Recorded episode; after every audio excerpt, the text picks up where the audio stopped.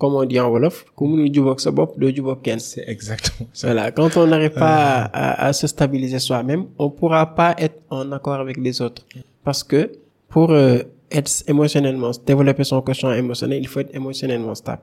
Pour être émotionnellement stable, il faut avoir de l'intelligence émotionnelle. Surtout. ouais. Et pour avoir de l'intelligence émotionnelle, il faut se connaître, il faut se maîtriser, il faut aussi avoir de l'empathie. La conscience de soi. Voilà, cette conscience de soi, cette maîtrise de soi, cette empathie et cette aptitude sociale. Donc les personnes qui ne se sentent pas bien, elles deviennent même toxiques à la limite pour les autres. Si. Mais quand vous sentez que vous êtes émotionnellement stable, les autres voudront toujours votre présence, ils voudront toujours se confier à vous, ils vont, voudront toujours être avec vous. Parce que vous dégagez tout le temps des zones positives, inconsciemment, sans même le savoir. C'est ça.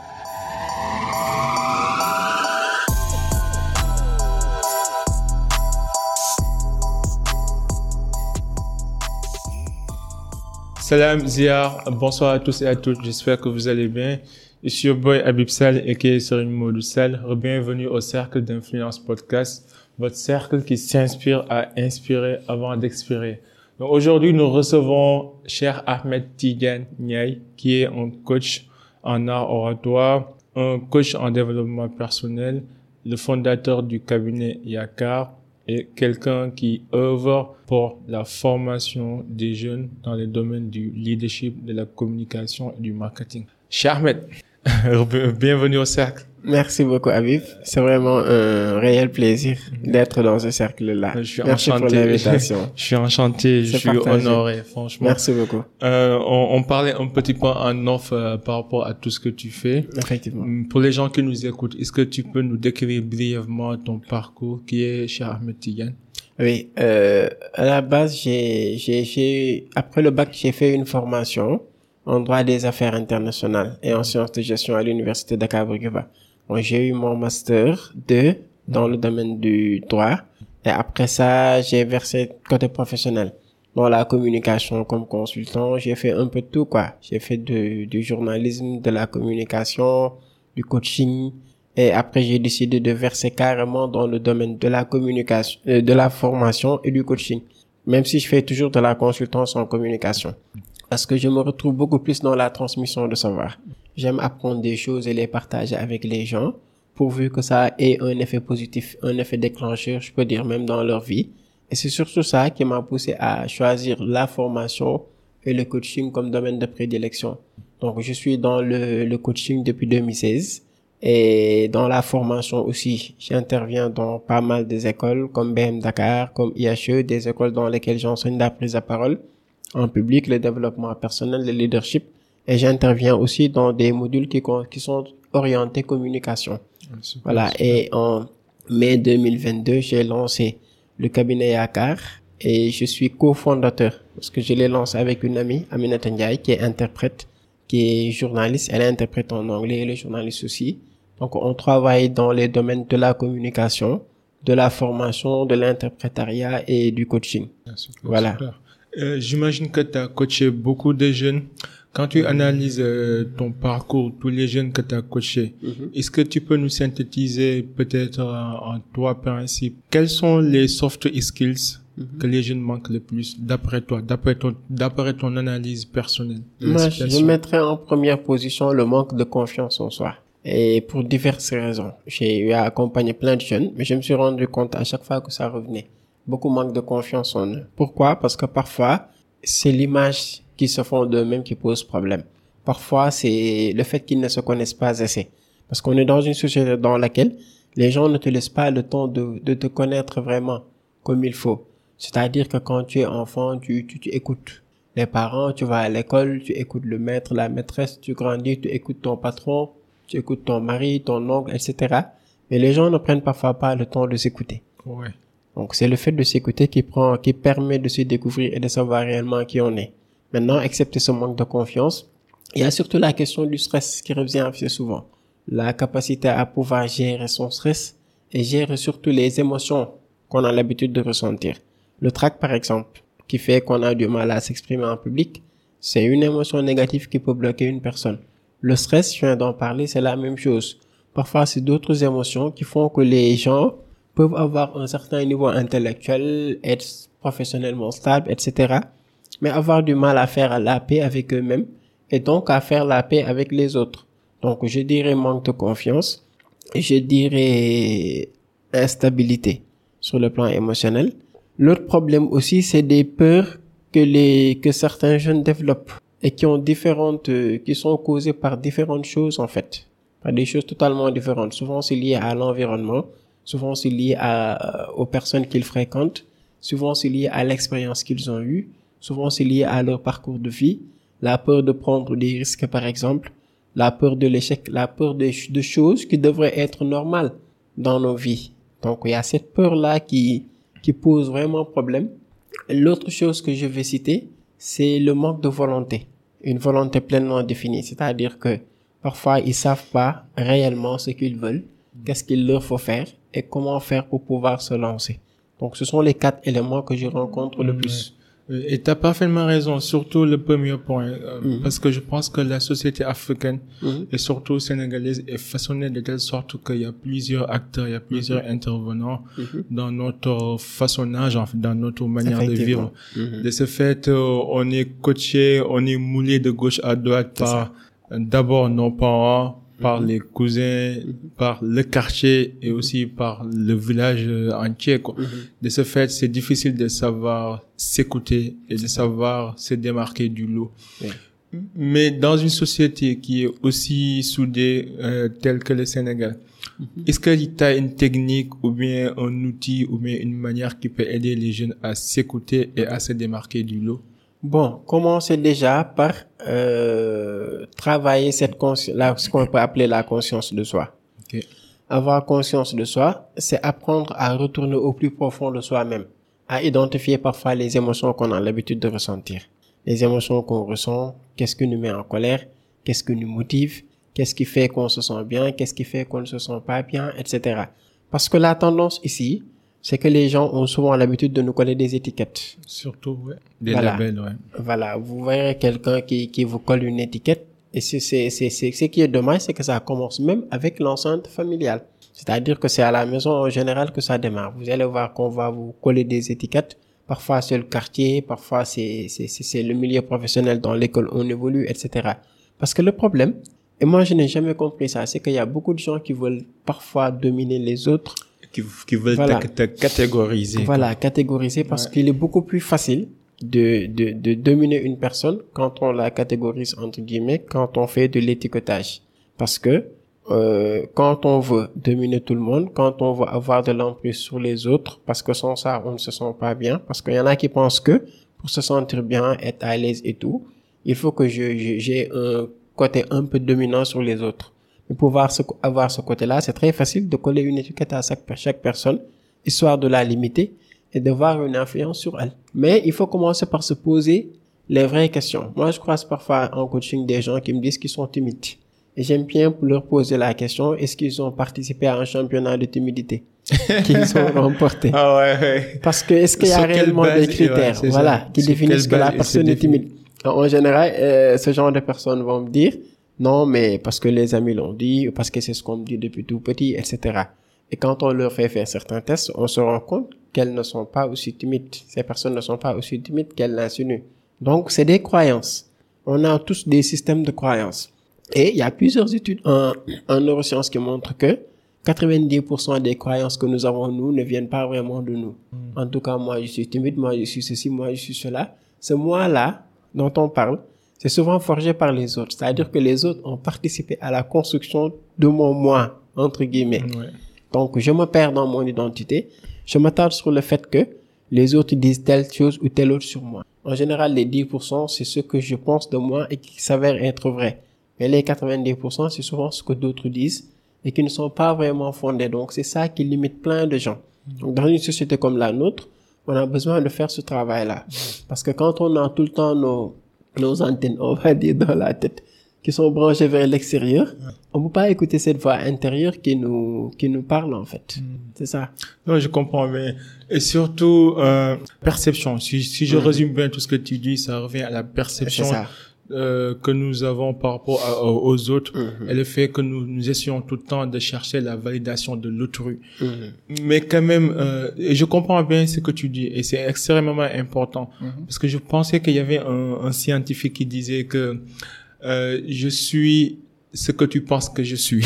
Mhm. Ça veut dire que la, les, les perceptions des uns et des autres peuvent être justifiées, C'est vrai. mais c'est pas une raison pour toi de de de de, de se verser automatiquement Mhm. dans leurs conclusions. C'est ça. Comme disait aussi euh, un, un, un grand coach en développement personnel, c'est Les Brown, Mhm. qui Yes. disait que euh, les opinions de, des autres Mhm. ne doivent pas être en fait ton avenir. Et, et, et c'est super important. Mhm. Mais comment on fait? Parce que par exemple, je pense que pour créer son identité, pour Mhm. trouver son identité, il est très important de s'inspirer du passé, de s'inspirer de son environnement et sur la base de toutes ces informations collectées, de savoir en fait, euh, euh, de savoir arriver à une conclusion. C'est comme la religion par exemple. Beaucoup de nous, nous sommes des musulmans par euh, obligation ou par naissance, Mhm. mais nous ne sommes pas par exemple des musulmans par choix ou par euh, parce qu'on a étudié, parce qu'on a Mhm. fait nos recherches et on s'est rendu compte que ça, c'est la religion que nous avons choisie. Mhm.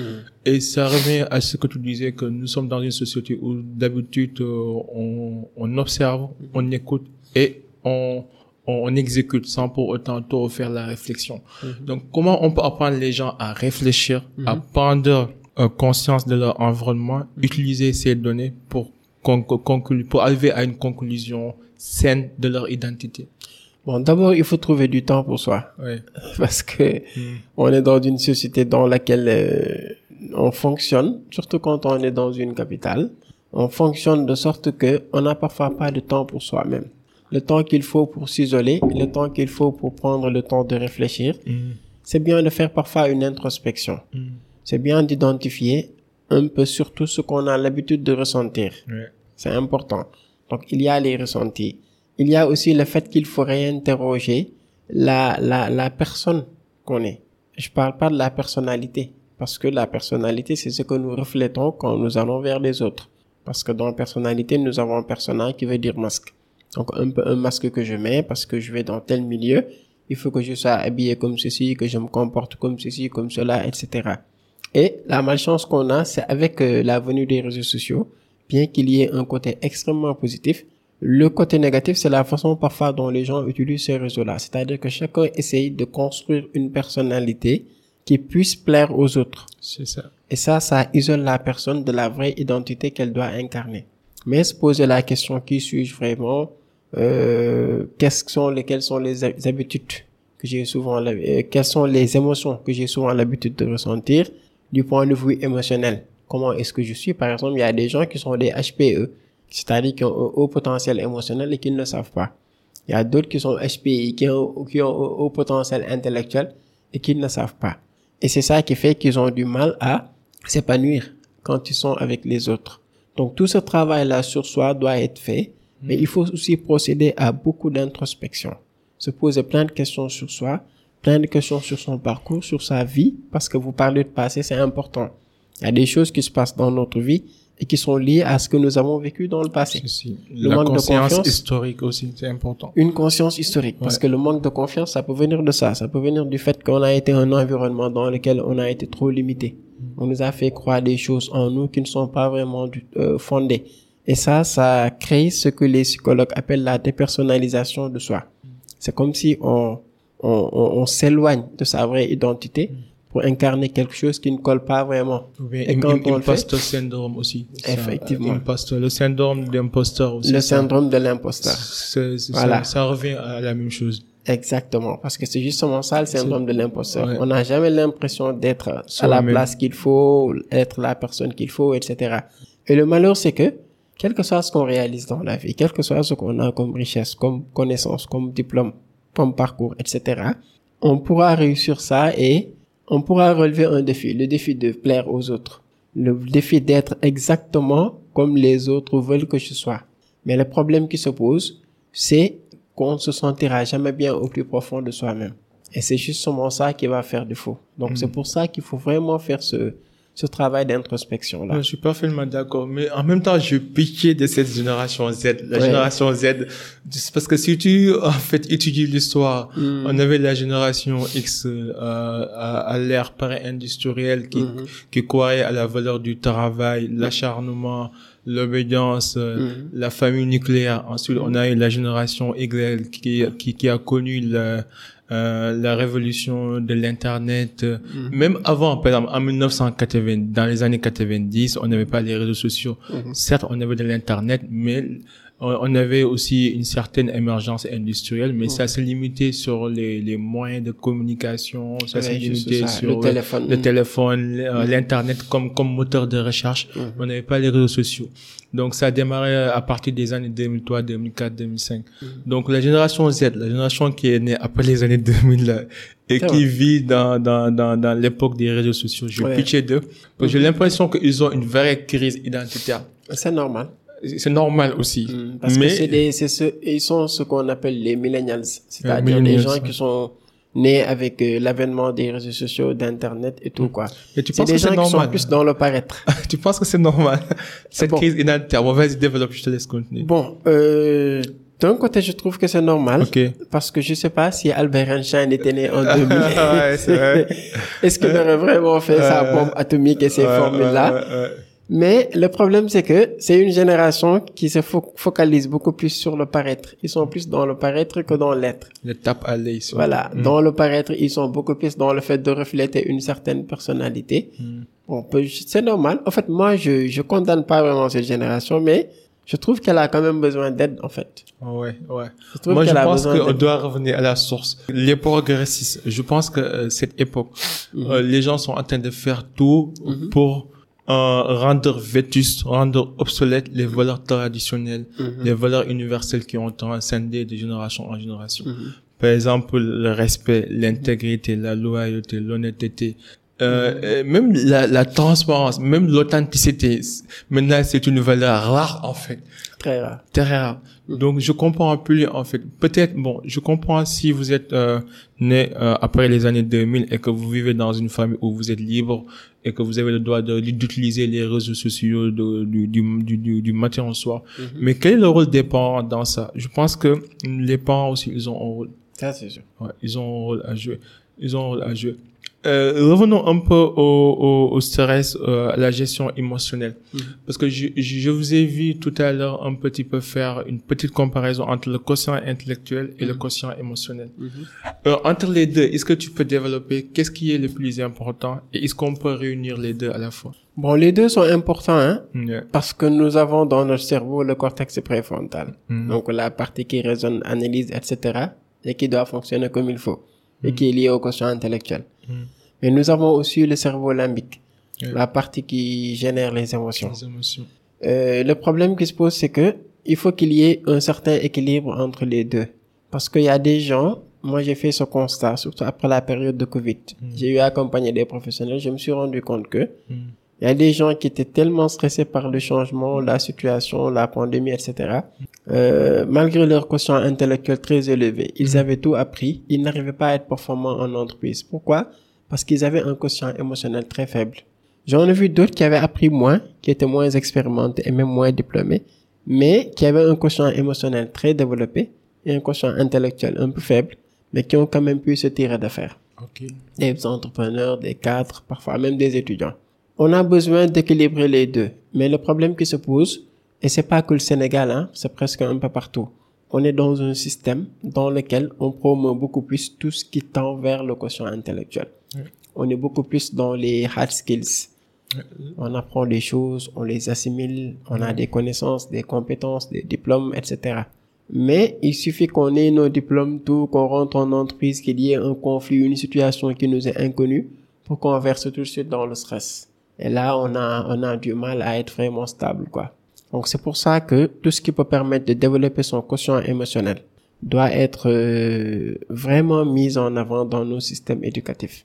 Je suis d'accord. Voilà, c'est souvent ça qui nous manque. Tu es enfant, on te montre les fleurs, on te montre les avions, on te montre les chiffres et les lettres, on t'apprend des choses qui sont extérieures à toi.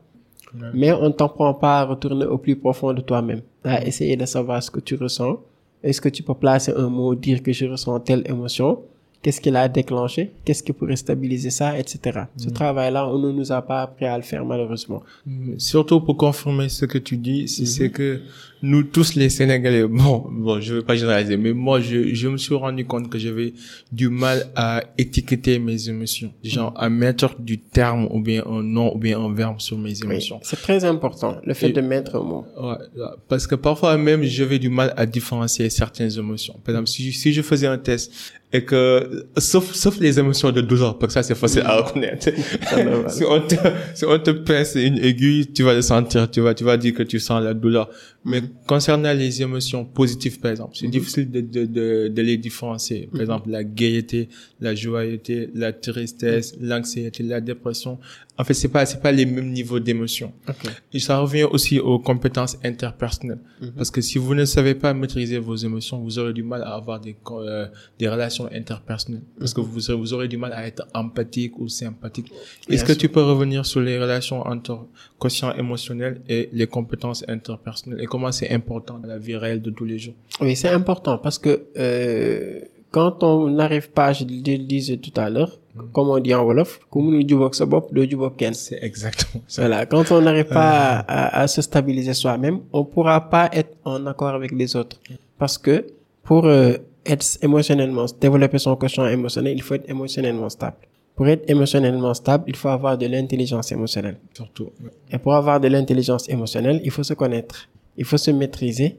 Il faut aussi avoir de l'empathie. La conscience de soi. Voilà. Cette conscience de soi, cette maîtrise de soi, cette empathie et cette aptitude sociale. Donc, les personnes qui ne se sentent pas bien, elles deviennent même toxiques. À la limite, pour les autres. Mais quand vous sentez que vous êtes émotionnellement stable, les autres voudront toujours votre présence, ils voudront toujours se confier à vous, ils vont, voudront toujours être avec vous.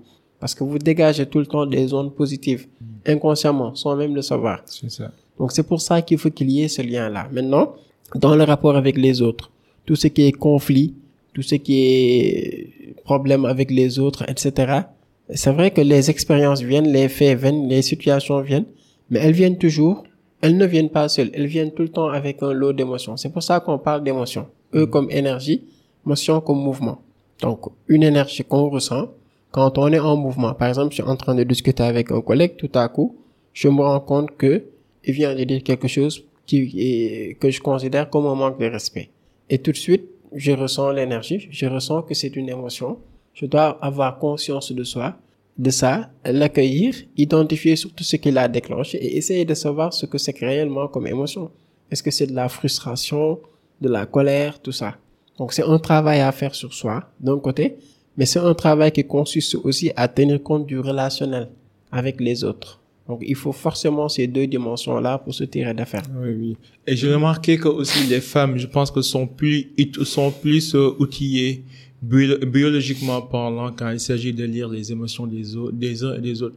Je pense que bon, je, je, je suis pas un scientifique, hein, mais de mon point de vue, je pense que les femmes, leur cerveau limbique est plus outillé que que le nôtre. Parce que mhm. même dans certaines situations, tu vois, une femme peut lire les émotions, mhm. peut anticiper sur certaines choses, on peut même voir en fait euh, mhm. euh, le non dit quoi, et vous pouvez revenir. Alors que nous les hommes, parfois, tant qu'on n'est pas arrivé à la ligne finale, on, on peut ne pas comprendre ce qui se passe réellement. On est plus physique les hommes. Enfin, parfois on se bat alors on ne sait même pas pourquoi on, on se bat.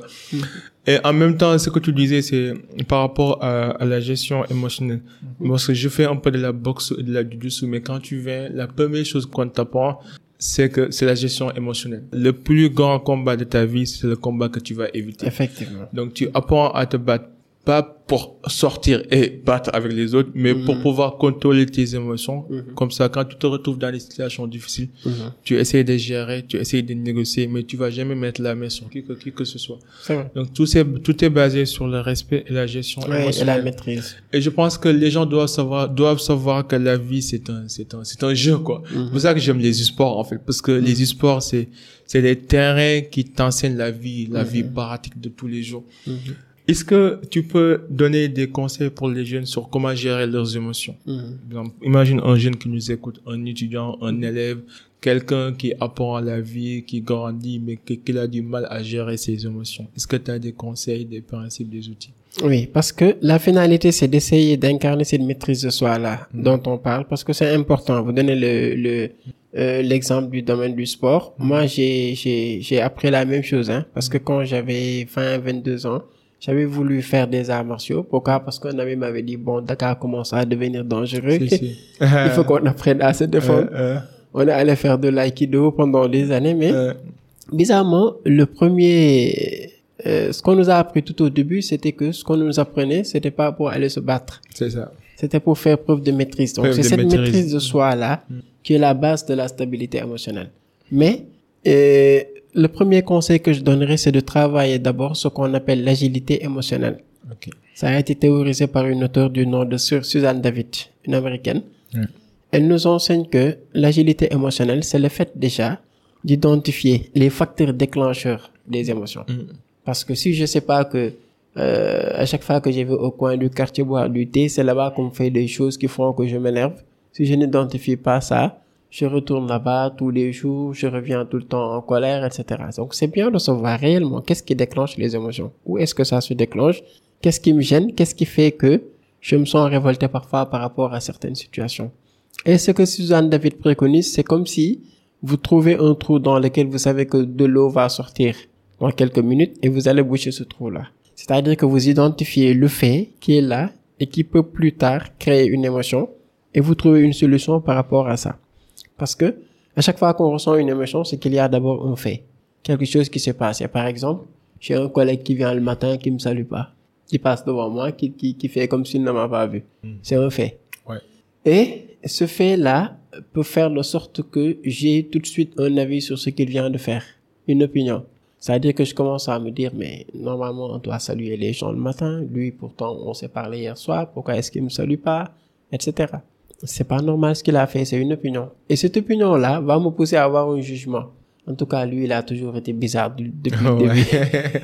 Voilà. On commence à, à juger. Voilà, un peu comme, comme, comme une vache qui fait de la rumination. Il y a Ouais. des gens qui font ça, quoi. Vous leur faites quelque chose de matin, vous n'avez même pas remarqué. Le soir, ils continuent à, À ruminer. hein. à ressortir ça, à. Ouais, Je comprends, j'en fais partie. Voilà. Et quand on a à côté un collègue, une amie, le mari ou la femme qui est là, elle va nous aider et ça devient de la co-rumination, quoi. On est deux maintenant à ruminer. Mais ça ne résoudra jamais le problème. Ouais. Mais cette opinion que j'ai sur ce que ce collègue a fait va me pousser à le juger. Et ce jugement-là qui va déclencher une émotion. Après, je vais me dire, bon, je reste là, je vais attendre que euh, lui aussi il revienne pour essayer de me saluer, il verra de quel bois je me chauffe, etc.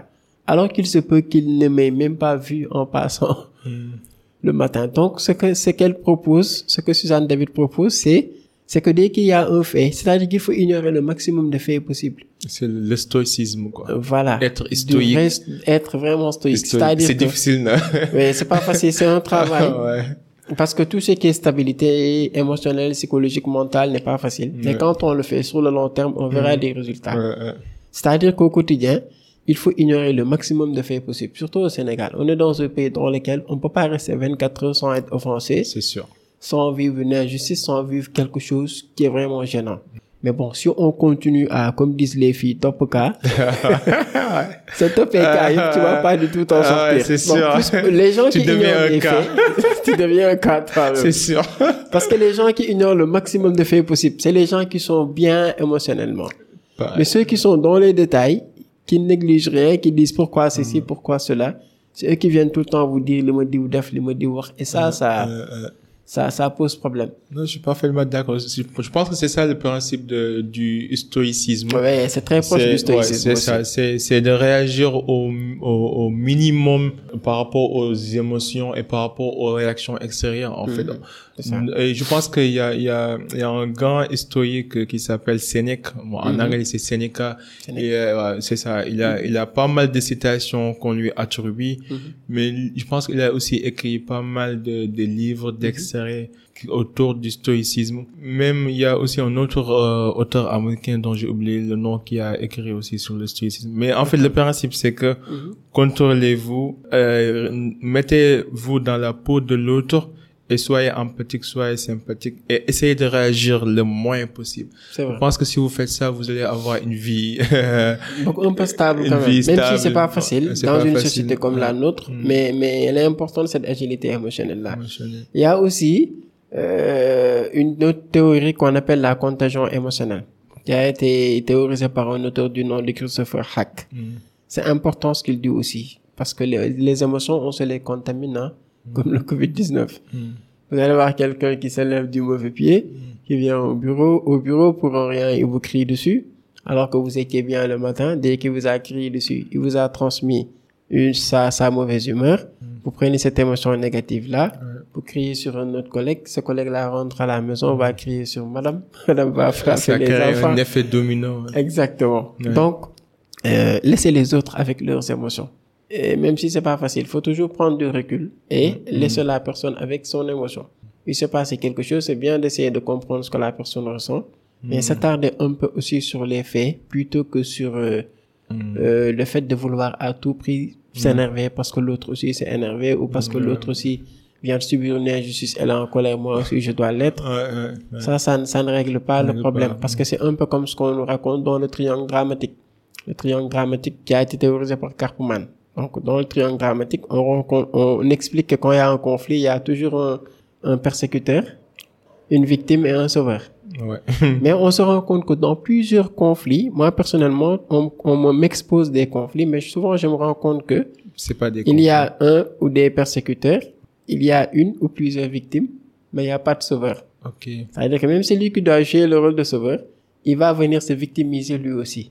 Parce qu'il est en colère, il dit pourquoi est-ce qu'on fait ça à Habib, il est là depuis, il est là, c'est l'homme le plus sérieux, pourquoi on le fait ceci, cela? Il va Est-ce se que, est-ce que quelqu'un doit se réclamer sauveur? Mais est-ce qu'on peut avoir un cas où il n'y a pas de sauveur? Euh, il faut en tout cas que quelqu'un s'improvise, c'est nécessaire. Ouais. Il faut que ce profil vienne. Ouais. Ce profil vienne. Je vais vous donner un exemple que j'ai vu un jour. Ouais. J'ai vu quelqu'un euh, qui a vu sa femme sortir avec leur fille, faire quelques courses et revenir. Après, sa femme lui a dit, euh, ta fille là, elle a fait des bêtises, elle est, elle est mal éduquée, il faut trouver une solution, il faut régler ce problème-là. Donc, en ce moment-là, on considère que le gars doit jouer un rôle de sauveur. Euh, la fille est persécutrice, la mère est victime. Quand il est allé frapper l'enfant, maintenant l'enfant pleure, c'est l'enfant qui devient victime. Ouais. C'est le gars qui devient persécuteur. Ouais. Sa femme vient lui dire. Ah Je voulais pas que tu la frappes. ouais. Hein? Tu sais pas comment éduquer les enfants. Ouais. La situation se retourne. Ça retourne. Maintenant, c'est le gars qui est victime, c'est la femme qui fait Et ça peut continuer comme ça jusqu'à Ça peut durer, l'éternité. ça peut durer une éternité. Comment on peut casser ce cycle euh, En ne en inversant pas les rôles. Ok. Quand il y a un conflit, je suis là, il y a Habib, il y a un autre. Je reste sauveur, en fait. Mais dès que je me victimise, comme la victime, le problème ne se règle pas. Être sauveur, c'est à peu près être leader, quoi. Oui, être leader, être celui, surtout celui qui va jouer un rôle de relais, qui va essayer de comprendre ce qui se passe et ce que ressent la victime, c'est important, un peu d'empathie. À partir de là, de savoir quoi proposer comme solution. Et tout cela pour, pour revenir à- au simple fait que la vie n'est pas simple. Elle n'est pas simple. L'être humain est complexe. Elle est, elle est Et nos émotions parfois, c'est ça dépend. Et nos émotions parfois nous font changer des humeurs de gauche à droite. Exactement. Et c'est normal, ça fait partie de l'expérience humaine en fait. C'est très normal. C'est très normal. Mais après, c'est important aussi d'avoir des principes de vie Mhm. ou bien des outils que tu peux utiliser quand tu, quand tu te retrouves dans certaines situations. Mhm. Par exemple, moi, l'un de mes principes, c'est que je hais les conflits. Moi, j'aime Mhm. pas les Non, conflits. mais il faut- il moi, faut je jamais suis aimer pas les du conflits. genre à, à, à travailler avec quelqu'un et ne pas les, euh, le saluer ou bien à garder des choses euh, des ch- dans le ça. corps ou bien à, Mhm. à, à être fâché carrément contre quelqu'un. Non. Si on a un problème, je, je veux qu'on règle ça tout de suite. La on avance. C'est Et ça. parfois, bon, pour les gens, parfois pour les gens qui aiment prendre le temps de digérer, de réfléchir, Mhm. cette cette euh, technique peut ne pas marcher avec eux. Mhm. Parce qu'il y a des gens qui ont besoin de l'espace, de un peu de recul pour pouvoir réfléchir normal. revenir. Mais moi, j'aime pas les, j'aime pas les conflits. Non, du tout. Faut jamais aimer les conflits. Toi, t'as déjà fait des tests de personnalité? Euh, oui, j'en ai fait. Mm. Euh, en fait, pour d'autres personnes. Euh, mais pour toi, pour, pour ton compte. Oui, j'en ai fait pour moi, Mm. j'en ai fait pour d'autres. Pour d'autres gens, j'ai beaucoup plus fait des tests pour HPI et HPE. Et qu'est-ce que t'as, t'as, t'as conclu par rapport à ta Par personnalité? rapport à ma personnalité, je pense que c'est un peu comme vous, hein, parce que j'aime pas les conflits, j'ai jamais aimé ça. Euh, Euh, je suis quelqu'un de réfléchi et de Ouais. parfois un peu mi-introverti. ouais, c'est ça. Et j'ai vu aussi que quand il y a une situation complexe, un conflit, etc., je Mm. préfère prendre du recul, Euh, réfléchir sur ça et ne pas prendre une décision tout de suite, quoi. Euh, Ouais, moi j'ai pris deux tests de personnalité. Le premier c'est le test de Jordan Peterson, là, le. Big Five là. Mm, Ça j'ai Five. vu le Big Mm, Five composé de, tu connais, composé de cinq euh, types de personnalité. Il y a extraversion qui est composé euh, de deux éléments, c'est la, la curiosité, euh, l'openness quoi, du Mhm. genre euh, l'ouverture sur et aux autres. Mhm. Il y a aussi euh, créativité quoi. Ok. Les gens qui sont créatifs, c'est Mhm. très important. Il y a aussi les gens qui sont euh, introvertis, Mhm. extravertis et les neuro, les neurotiques, le névrosisme, c'est les Mhm. gens qui sont souvent nérotiques, névrosiques. ouais, Mhm. qui sont neurotiques. L'autre test c'est le test de Ray Dalio. Je ne sais pas si vous connaissez Ray Dalio. Dalio. Oui, il a Mhm. écrit un livre euh, sur les principes de vie. Mhm. Et dans ce livre, il y a plusieurs euh, archétypes de personnalité. Par exemple, des orchestrateurs, des planificateurs, des organisateurs. Mm. Moi, je suis plutôt orchestrateur, planificateur et surtout exécutant. En fait. Moi, je suis prêt à faire tout pour avoir le résultat. C'est bien. Euh, c'est pour ça que je, je, je, je, je- en fait, je suis allé apprendre un peu de l'intelligence émotionnelle. Parce que Mhm. parfois, je, je, je m'en foutais des émotions des Ouais, gens. En fait, je voulais juste avoir le résultat. Vrai. Maintenant, je pense que c'est important aussi pour les gens qui nous écoutent de faire ces, ces tests de personnes, de, Mhm. ces tests de personnalité pour Ouais, se connaître un peu, quoi. Mhm. De, de manière générale, on- là, on a parlé de comment trouver son identité, comment développer sa conscience de soi, sa confiance de soi. Mhm. On a parlé aussi euh, de la perception. Maintenant, revenons à l'expression individuelle. Je pense qu'une fois que vous avez développé votre conscience de soi, Mhm. votre confiance en soi, je pense que vous êtes prêt à prendre parole Ouais, ou bien à exprimer vos émotions. c'est vrai. Maintenant, quelle est la meilleure manière de prendre parole, d'exprimer ses émotions, d'articuler ses mots et de réfléchir? Bon, euh, ça dépend du cadre. Vous parlez de prise de parole en Prise de général. parole en général, ouais. Ça dépend du cadre parce que les situations peuvent changer. Et Mhm. quand on est dans une communication interpersonnelle, par exemple, euh, en face à face ou une émission, un entretien, il y a une différence. Mhm. Quand on est dans une réunion, Mhm. la communication, elle est simultanée. C'est la communication de groupe, c'est différent. Quand on s'exprime en public et qu'on est le seul à parler, mm. souvent c'est là que ça devient un peu complexe. Comme ça. Mais euh, il faut d'abord identifier les émotions qui font euh, qu'on est un peu bloqué. C'est-à-dire que pour certains, ça peut être du trac, pour d'autres, ça peut être de la peur, pour d'autres, ça peut être du stress. C'est des émotions différentes en fait. Par exemple, si je me prépare à une prise de parole et que durant la phase préparatoire, les jours précédents, etc., je me sens pas bien, c'est que je suis stressé. Si j'arrive le jour J et qu'avant la prise de parole, je, je suis vraiment perturbé, c'est que j'ai peur. Mm, Si j'ai commencé à m'exprimer et que je, je tremble, je suis en sueur, je me sens pas bien, mm, c'est que c'est du trac. mm. Donc, il faut d'abord identifier ce qui ne va pas avant de songer à penser à certaines techniques. Mhm. Il faut aussi travailler sa communication verbale et surtout non verbale. Le- L'autre aspect qu'on oublie souvent. paraverbal Voilà. aussi. Mm. Le paraverbal, le verbal, le non verbal. Et le problème des gens en général, c'est c'est- c'est surtout le verbal et le non verbal. Bon, côté verbal, en général, c'est un souci de langue pour certains. Pour d'autres, bon, rarement, hein, mais parfois on va voir que c'est la personne qui ne maîtrise pas trop son sujet. Ouais. Mais c'est beaucoup plus lié à des soucis de langue, le souci de maîtrise de la langue, etc. Comme Parce nous, que, là, avec Wolof. le Wolof, dañuy dégg Wolof de mais Wolof bi dañuy dugal vrai. ay mots français. C'est Euh, ça. C'est Personne ne parle Wolof au Sénégal. avec le français. c'est beaucoup plus compliqué Euh. avec le, le, le, le français. hein. Là, les, les gens apprennent la langue française, sont à l'école pendant 10, 15, 20 ans. Ils ont toujours du mal à dire ce qu'ils veulent dire En correctement. français, c'est compliqué. Ça, Voilà. Comparé à l'anglais, ouais, Voilà. c'est super compliqué. C'est ça. Les gens ont du mal à s'habituer. C'est souvent le problème, surtout c'est chez les jeunes. Mais euh, comment faire aussi un contenu de discours très très attrac- attractif, un contenu qui puisse être euh, qui puisse pousser les gens à vraiment vous écouter. C'est Mhm. important. C'est important, ouais. Maintenant, il y a l'aspect non verbal, c'est-à-dire le langage corporel.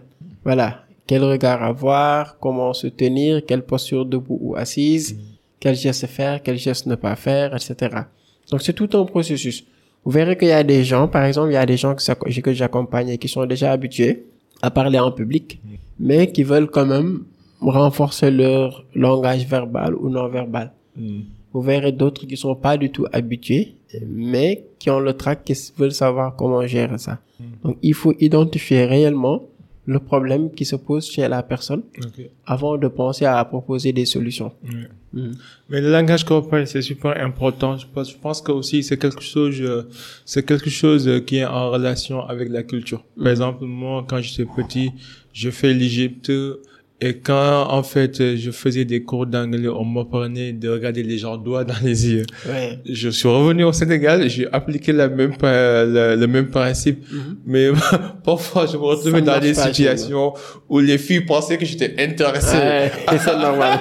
Alors qu'en réalité, j'essaie de me montrer cordial, respectueux. C'est normal. Tu vois un peu? Mhm. Donc c'est important de prendre en compte l'aspect culture en fait. Par exemple, Mhm. dans certaines cultures, par exemple, au Sénégal, c'est c'est pas recommandé de parler, de regarder les en gens droit dans les yeux. quand vous parlez avec surtout un, un, un de vos aînés ou avec Ouais. quelqu'un qui a le même âge que vos parents, par exemple. Parce que justement, il y a même une dimension culturelle dans le domaine de la communication. Au Mm. Sénégal, vous ne pourrez pas trop regarder les gens dans les yeux. Ouais, ouais. Ça, j'ai En France, si ça. vous regardez pas la personne, C'est un manque de en, en respect. lui parlant, c'est un manque de respect, Ouais, ouais. c'est un manque de confiance. Ouais, surtout. Enfin, on dira même que vous ne dites pas la vérité. où vous êtes timide. Vous êtes timide. Quand vous parlez à un, un arabe et que vous ne le regardez pas, pour lui, c'est un manque de respect.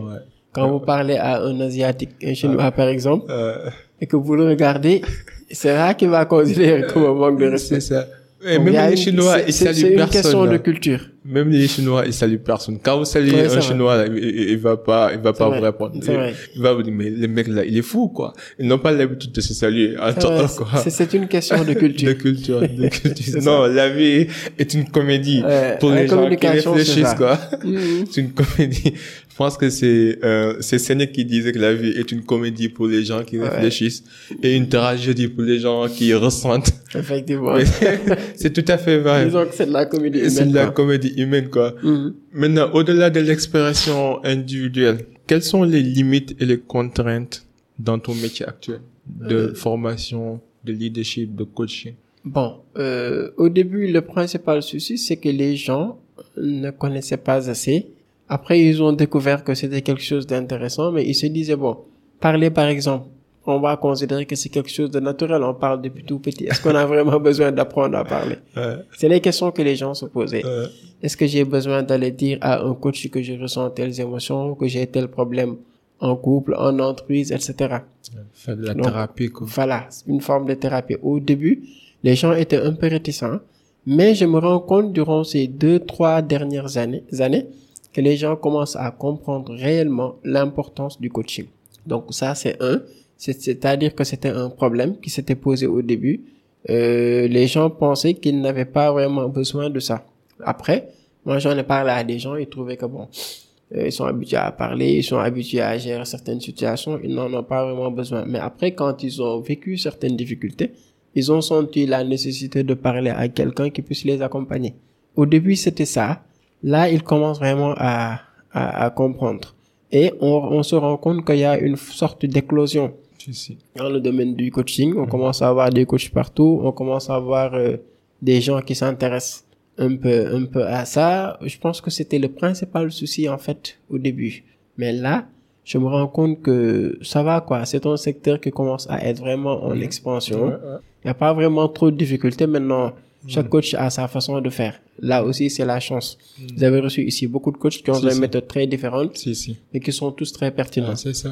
Donc chacun a sa façon de faire, chacun Mm. a sa méthode. Mm. Les gens sont libres. Et ce que j'apprécie beaucoup aussi dans ce domaine-là, c'est que euh, les coachs que j'ai connus, ils sont très solidaires en fait. L'envers un qu'on appelle pour un séminaire qu'elle peut pas, il peut pas y aller, il appelle un autre, etc. Peut-être parce qu'on n'est pas trop nombreux, je sais pas, mais Euh, euh, il y a cette euh, cette entente, cet échange. C'est important. Moi, par exemple, c'est un coach qui m'a recommandé pour que je vienne faire cette émission. mm. Voilà, tout ça, c'est ce que j'apprécie. Maintenant, l'autre côté, c'est que je dirais pas qu'il y a vraiment des choses négatives, mais il y a encore le fait que les gens doivent être rééduqués, entre guillemets, pour qu'ils comprennent encore l'importance de ce que nous faisons, nous tous, en tant que coach. Parce qu'on voit des gens qui communiquent partout, partout. Parfois, ils disent de n'importe quoi, dans tous les domaines, hein. Oui. la politique, les médias, etc. Parfois, ils disent n'importe quoi. Parfois, euh, ils comprennent pas qu'on a par exemple quelqu'un qui va faire des émissions à la télé qui comprend pas qu'il a besoin de média training. Ouais. C'est-à-dire d'être vraiment accompagné, de savoir comment se dire, comment se tenir, quoi dire, qu'est-ce qu'il ne faut pas dire, etc. Donc, c'est des choses qui sont vraiment importantes, mais il y a une part, euh, une partie de la population qui ignore encore euh, que c'est quelque chose d'important, quoi. Non, je suis parfaitement d'accord. C'est comme disait Aliou c'est que le Sénégal, tout le monde est coach. Je pense que le Sénégal, c'est ça notre souci, en fait. Ouais. Même dans le langage familier, on dira que Mangi dem coaching, Magui dem you know? coaching, c'est ça. C'est Donc c'est extraordinaire. Je pense que de la même manière que tu te réveilles et que tu sens que tu as un problème physique et tu vas aller voir un trainer faire du sport pour en fait fortifier tes Mhm. muscles. Effectivement. De la même manière que de nos, nos émotions aussi, quoi. On doit prendre le temps nécessaire pour en fait euh, euh, aller chercher de l'aide pour notre développement émotionnel, notre développement personnel et même spirituel. Parce que spirituel, Oui. on, on le fait facilement au Sénégal. Bien sûr. On a tous des serines, on a Oui. tous euh, que quelqu'un Qui nous aide. qu'on- qui nous aide, qu'on qu'on peut aller voir pour demander des prières, ainsi de suite. Donc pourquoi on peut pas répliquer les mêmes modèles sur notre sur la partie professionnelle, sur la Mhm. partie prise de parole en public, sur la partie personnelle, émotionnelle. Mhm. Parce que la vie, nous avons tous, nous avons tous besoin d'un coaching, d'un mentorat. Moi, par exemple, j'avais l'habitude de dire que j'ai beaucoup de coachs qui sont morts. Genre, j'ai lu beaucoup de livres. Et à force de lire des livres, tu, tu te sens ami avec des certaines personnes qui sont mortes normal. depuis des années et des Mhm. années. Mais malgré tout, vous avez un lien d'affinité avec eux parce que tu t'es imprégné dans leurs enseignements. Mhm. C'est important. C'est très important. Très important. Est-ce que tu as des livres ou des, des ressources ou, des mentors qui t'ont marqué? Oui, euh, j'ai lu beaucoup de livres. Hein. J'ai, j'ai- j'en ai tellement lu que je sais plus. en tout cas, l'auteur que je continue à, à lire tout le temps. Hein. Ouais. J'ai un groupe d'amis, on ne fait que ça, on échange tout le temps des livres. On se retrouve les samedis souvent pour échanger un peu, faire des comptes rendus de lecture, regarder des vidéos sur la spiritualité ou sur le coaching. On échange beaucoup sur ça. J'ai cette chance-là, quoi. Mais l'auteur que j'ai le plus lu dans le domaine du coaching, c'est Fabrice Medal. Hmm, Parce connais. que j'ai beaucoup apprécié celui qui est l'auteur de Foutez-vous la paix et commencez à vivre. Hmm. Donc lui, déjà, ses, ses, ses titres sont très accrocheurs. C'est pas Napoléon Hill. Voilà. Il est différent de Ah, c'est Napoléon, différent, ok, de ok, Napoléon. Hill. Vois, Lui, ses autres livres, les, ses best-sellers, c'est Foutez-vous la paix et commencez à vivre. Mhm. Et le second, c'est Soyez narcissique et sauvez votre peau. Ouais, ok. Donc c'est quelqu'un qui a une- des, des conceptions qui aident vraiment la personne à ne pas devenir otage dans une société, quoi. Ouais. à part ça, j'ai regardé beaucoup de, beaucoup de vidéos et j'ai des mentors, j'ai des gens qui m'aident, j'ai des gens qui me conseillent. Beaucoup, j'ai des gens qui sont mes aînés, qui sont passés dans, dans le coaching, qui s'y connaissent en développement personnel ou qui sont passés même dans le développement spirituel, qui ont appris plein de choses dans la spiritualité, dans la religion, etc. Voilà. J'ai par exemple un ami comme Monsieur Meng, Idrissa Meng. Il est directeur à l'ISM de Mour. Euh, c'est un coach, c'est mon mentor, c'est quelqu'un avec qui j'ai beaucoup appris.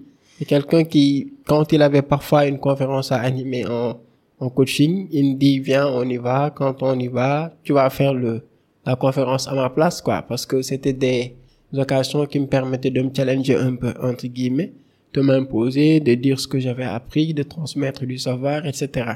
Donc, c'est quelqu'un avec qui j'échange beaucoup. J'ai aussi d'autres personnes avec qui j'échange et qui, qui m'aident vraiment à avancer, quoi. Hmm.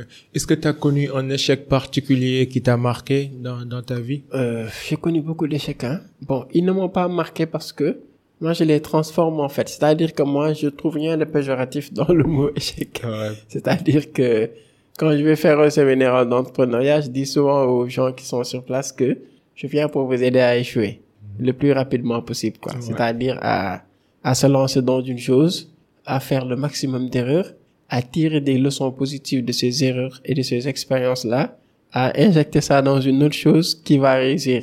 Donc, ça. moi, je trouve pas trop de, de, de problèmes par rapport à ça. J'ai connu beaucoup d'échecs en tant qu'entrepreneur. J'ai créé beaucoup de startups au début qui sont tombées à l'eau. Moi, je dis que l'échec, c'est mon meilleur ami. Ah oui, mais c'est c'est vrai, ça ne m'a, ça ne m'a Mais j'espère que ça va pas continuer comme ça. C'est vrai que la première fois, J'aimerais ça a été difficile. de- hein. d'amis là, actuellement. Genre, j'en ai marre de toi, mon Parce échec. c'est vrai, c'est vrai qu'au début, c'était difficile, mais ouais. après, j'ai appris tellement de leçons de tout ça. Par exemple, j'ai fait beaucoup de choses dans des domaines qui n'ont pas marché. Après, je me suis dit, ce que j'ai fait dans ce domaine-là, je vais essayer d'utiliser cette expérience et de le transmettre à d'autres. C'est ça qui m'a poussé à faire de la formation. C'est pas qui m'a poussé à faire du coaching, etc. Donc, c'était une trajectoire par laquelle je devais forcément passer pour vraiment trouver mon, mon chemin, quoi. Super. Et quel est le meilleur conseil qu'on t'a donné? Euh, Je dirais que j'en ai tellement reçu des conseils. Ça, ça, ça va dépendre des. Donne-moi un, un. Ça va un qui t'a dépendre des. vraiment marqué. Ça va dépendre des domaines en fait. Mais euh, il y a une citation que j'aime bien parce que je la tiens de mon homonyme, c'est Chartidan Si, quand il dit que la réussite, elle n'est l'apanage, l'apanage d'aucune civilisation. Elle n'est l'apanage ni la dextérité d'aucune civilisation ou d'aucune race. Donc ce qui compte, c'est la volonté de réussir basée sur des méthodes que nous devons adopter. Parce que la réussite, euh, c'est pas une affaire. C'est pas, c'est pas pour les occidentaux, c'est pas pour les asiatiques. ce C'est comme le savoir. Ça c'est n'a pas de barrière. Il n'y a aucune Ni de race, ni de couleur, ni d'ethnie, ni de religion. Voilà, aucune frontière pour réussir. Voilà, il faut qu'une frontière pour réussir. Il faut juste, il y a des principes qu'il faut appliquer pour réussir. C'est ce que beaucoup ont fait, c'est ce que des nations, des gens, des pays, etc. ont fait. Mm. C'est ce qu'il faut faire individuellement pour se tirer d'affaire. Si on ne le fait pas, qui qu'on soit, Mm. on sera toujours là à regarder la vie qui passe devant nous et surtout Ouais. à vieillir avec des regrets. Et J'ai croisé en tant que coach beaucoup de gens qui ont pris de l'âge et qui ont vieilli avec des regrets. Des gens qui se sont dit qu'à 20 ans, ils pouvaient peindre des tableaux, par exemple. À 25 ans, ils pouvaient faire de la musique. À 30 ans, ils pouvaient développer des sites internet, etc. Ils pouvaient jouer au sport. Mais pourquoi est-ce qu'ils ont mis ça de côté? Parce qu'ils se sont pas écoutés. Ils ont écouté les autres. Ils ont laissé de côté des talents inouïs, des choses vraiment extraordinaires qu'ils pouvaient réaliser. Ils arrivent à un stade où ils se disent, euh, ils deviennent frustrés. Ils se disent qu'ils pouvaient vraiment faire quelque chose, quoi. Et ça, je ne le souhaite à aucun jeune. C'est pour ça qu'il faut, il faut être un aventurier. Il faut, mieux vaut des, tester plein de choses, échouer, apprendre. De toute façon, il y aura des choses qui réussiront. Plus tard, on se dira, on aura ressenti la satisfaction d'avoir rempli son devoir. Et comme disait Einstein, on aura tous ce qu'on aura mérité. Effectivement. Et le pire conseil qu'on t'a donné, si t'en as un. Un conseil. Le pire. Euh, bon, les pires conseils, heureusement qu'on les, qu'on les, on les oublie. ok. Bon, moi, je pense que les pires conseils que j'ai eus, je les ai eus en tant qu'étudiant. Ouais. Parce que bizarrement, je me rappelle encore de conseils que je recevais de, d'enseignants, du Mhm. primaire, du lycée, etc. Et qui m'ont servi à vraiment construire ma vie. Eh, mais en tant qu'étudiant, je sais même plus d'où ça venait. Il y avait souvent certaines formules, des choses qu'on disait qui, et parfois même dans la, dans notre société, hein, dans la société traditionnelle, on a forgé de ces slogans en Wolof qui Ouais. limitent des gens et qui parfois ne veulent absolument rien dire. C'est ce que je disais à un ami l'autre jour, c'est qu'on doit apprendre à désapprendre. Effectivement. Ça, ça, c'est, ce que je suis en train de faire les Ouais. prochaines années là. J'ai beaucoup Ouais, de choses à a- désapprendre. Non, il le faut absolument. Oh, Il y a certaines choses, il faut les mettre de Non. côté parce qu'il y a tellement de, de choses, comme on m'avait dit, Non. surtout quand je devenais entrepreneur, et qui m'ont pas servi à grand, à grand chose. Heureusement que je me suis confronté à certaines situations, j'ai compris comment. Non, non. Franchement, j'ai rien, j'ai rien contre la tradition, j'ai rien contre les conseils des anciens et des sages. Mhm. Mais sauf qu'il y a certaines euh, pratiques, certains conseils qui marchent pas avec le monde actuel. Non, du tout. Parce Et que qui nous retardent ont- complètement. Oui, le problème aussi, c'est ça. C'est que notre société, elle est un peu restée comme dans un, un cosmos qui est complètement dépassé. Alors ça. que les choses sont en train de Il faut changer. savoir se réactualiser. Voilà, le monde n'est plus tel qu'il était. C'est vrai qu'il y a des choses qui peuvent encore, encore, encore Être servir, utile. ouais. être utiles. Parce qu'il y a un sage qui le dit. Il dit que, euh, c'est-à-dire à défaut de, de, de vouloir ressembler aux, aux ancêtres, de vouloir revivre le passé, il veut mieux s'adapter aux réalités du monde actuel. Et il rajoute que, mais niru sa baay, niru sa jamono, il y a peu de gens qui réussissent à le en faire. même temps, le passé, c'est une source d'inspiration. C'est pas, c'est pas, pas la réalité. Ouais, c'est vrai qu'il y a des choses du passé qui peuvent nous servir, Ouais. mais si réalité. ça nous éloigne de la réalité actuelle, Non, non. là, ça devient inquiétant. Ça devient Vraiment. Et en fait, c'est de cette manière que beaucoup de gens deviennent des des, des gardiens des prisons de- du passé. Ça Voyez un peu. Mhm. Il y a des gens qui sont des gardiens des prisons du passé. c'est grave alors. C'est extraordinaire. Des gens qui sont prêts à faire tout pour garder le passé, pour que ça reste toujours un sujet d'actualité. Ouais, c'est vrai. Alors qu'on est en 2022. Ouais, C'est vrai. Même c'est- s'il y a certaines choses du passé quand même qui peuvent Moi, je suis servir. d'accord. Non, on peut s'inspirer. Euh, mais il y a des choses qu'on doit mettre de côté quand Mettre même. de côté. Avançons. Avançons. Dernière, que- dernière question. Quelle, influ- euh, quelle influence aimerais-tu laisser dans ce monde? Euh, moi, je voudrais, quand je serai plus de ce monde, je voudrais laisser déjà un patrimoine sur le plan intellectuel. C'est-à-dire que je puisse laisser intactes certaines connaissances, que je puisse vraiment beaucoup écrire déjà, beaucoup écrire, et laisser pour que des générations futures puissent s'inspirer de ça, pour aller de l'avant, pour construire leur vie. Et la seconde chose, j'aimerais laisser des centaines de milliers de récipiendaires, c'est-à-dire que des gens sur qui des gens qui pourront se dire, Mam Cher a eu un impact positif dans ma vie. Voilà, si je fais pas ça, je considérerais vraiment que j'ai échoué parce que c'est ma mission de vie. Transmettre du savoir, l'idéal que j'ai, c'est ça en fait. Je suis pas dans un idéal de construire des immeubles, de construire des châteaux ou des palais ou des avions. Je suis dans la logique Ouais. allant dans le sens d'aider des gens à construire leur vie. Beaucoup trouvent le moyen de gagner leur vie, c'est bien. Mais si on les aide pas à construire leur vie, ils vont passer à côté. Donc moi, c'est ça que je considère vraiment comme ma mission de vie. Euh, que Dieu t'accompagne sur cette mission noble, sur cette cause noble. Amin, En tout cas, mon cher, euh, comme, comme les gens vous appellent sur les réseaux, mon cher, ce fut un honneur. J'ai C'est beaucoup appris. C'est partagé. Euh, c'est la première fois qu'on se voit, mais c'est comme si on se connaissait depuis des années. C'est sympa. Le cercle d'influence podcast, c'est ton cercle. Si on peut être utile, n'hésite pas. Est-ce que tu as des formations en préparation? Comment les gens pourront entrer en contact avec toi? Est-ce que tu peux donner tous ces détails? Oui, parce que pour ce samedi, je prépare un atelier sur la prise de parole en public. Les inscriptions ont démarré depuis une semaine. Ok. Donc, on fera tout ce qui est gestion du trac, du trac, de la peur, du stress, de ce dont j'ai parlé tout à l'heure. On parlera aussi de techniques de communication. Donc, c'est un atelier. Ce sera carrément de la pratique. Les inscriptions ont démarré et je veux vraiment limiter le nombre de personnes parce que on en fera d'autres peut-être pour sûrement les mois à venir. Et puisqu'on va faire de la pratique, il faut qu'on ait quelques groupes et qu'on essaie de voir comment aider ces gens-là. Donc, c'est un programme que j'ai appelé Dieu et que j'ai initié avec mon associé Aminata Ndiaye au niveau du cabinet Yakar. Donc, ça se fera mensuellement. Donc les gens peuvent me joindre euh, et s'inscrire. Les gens peuvent s'inscrire sur WhatsApp WhatsApp. au 77 459 42 83 Ok. ou au 77 609 25 13. Super. Voilà, donc ils pourront avoir toutes les informations Ouais, ouais. et Et savoir le site web aussi, je pense. Le site web de Yaka. Oui, euh, déjà on a on est sur les réseaux, Sur les réseaux, ok. sur les réseaux. On a notre page sur Facebook, Yakar, tout simplement. Mm. Sur Instagram, c'est c'est le même nom aussi. Hmm. J'aime bien le nom Hop, Yaka. espoir. Ouais, c'est ça. Euh, que devenons-nous sans espoir? Absolument rien. Je suis content. En tout cas, merci. Mais j'ai vu un rubrique sur tes pages. C'est quoi votre oui, relation là? Oui, oui, le brique, on a, on a, c'est des amis, Ah, des les, mais les aussi, Clashmen, là. ouais, c'est des Moi, je suis un amis. fan aussi. Je Euh, respecte. Merci. J'apprécie. C'est des amis, c'est des gens aussi que j'ai accompagnés en coaching. Ah, Ouais, super. avec eux, j'ai relevé beaucoup, beaucoup de défis Ouais. en stabilité émotionnelle, en prise de parole, en média training. Hmm. Donc, c'est des gens avec qui j'ai travaillé. On continue à travailler aussi, aussi bien pour leur communication, leur image, que pour Hmm. le, Ouais, le- J'ai vu qu'ils communiquent bien, euh, Ara Ouais. et, et, et Ouais. l'autre là. Ouais, ils sont bien. Bon, Ouais. au départ, ils étaient quand même bien en communication. communiquent J'ai juste ouais. apporté ma, ma touche bien, personnelle.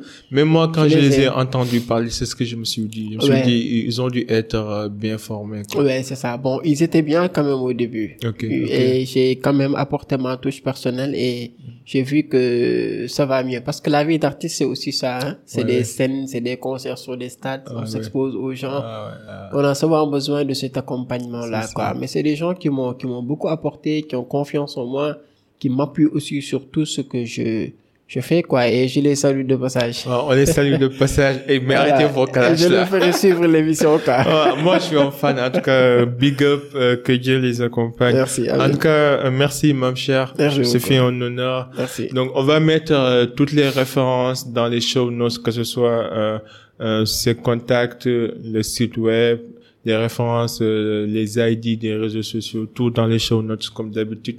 Et n'hésitez pas à contacter Mamcher si vous avez des besoins de, de vous améliorer sur la prise de parole, sur la confiance en soi, le leadership, le développement personnel. C'était le Cercle d'influence podcast. Comme d'hab, ici, on s'inspire avant d'expirer. À la prochaine. En attendant, soyez unique, soyez légendaire. Peace and love. We out. Bye.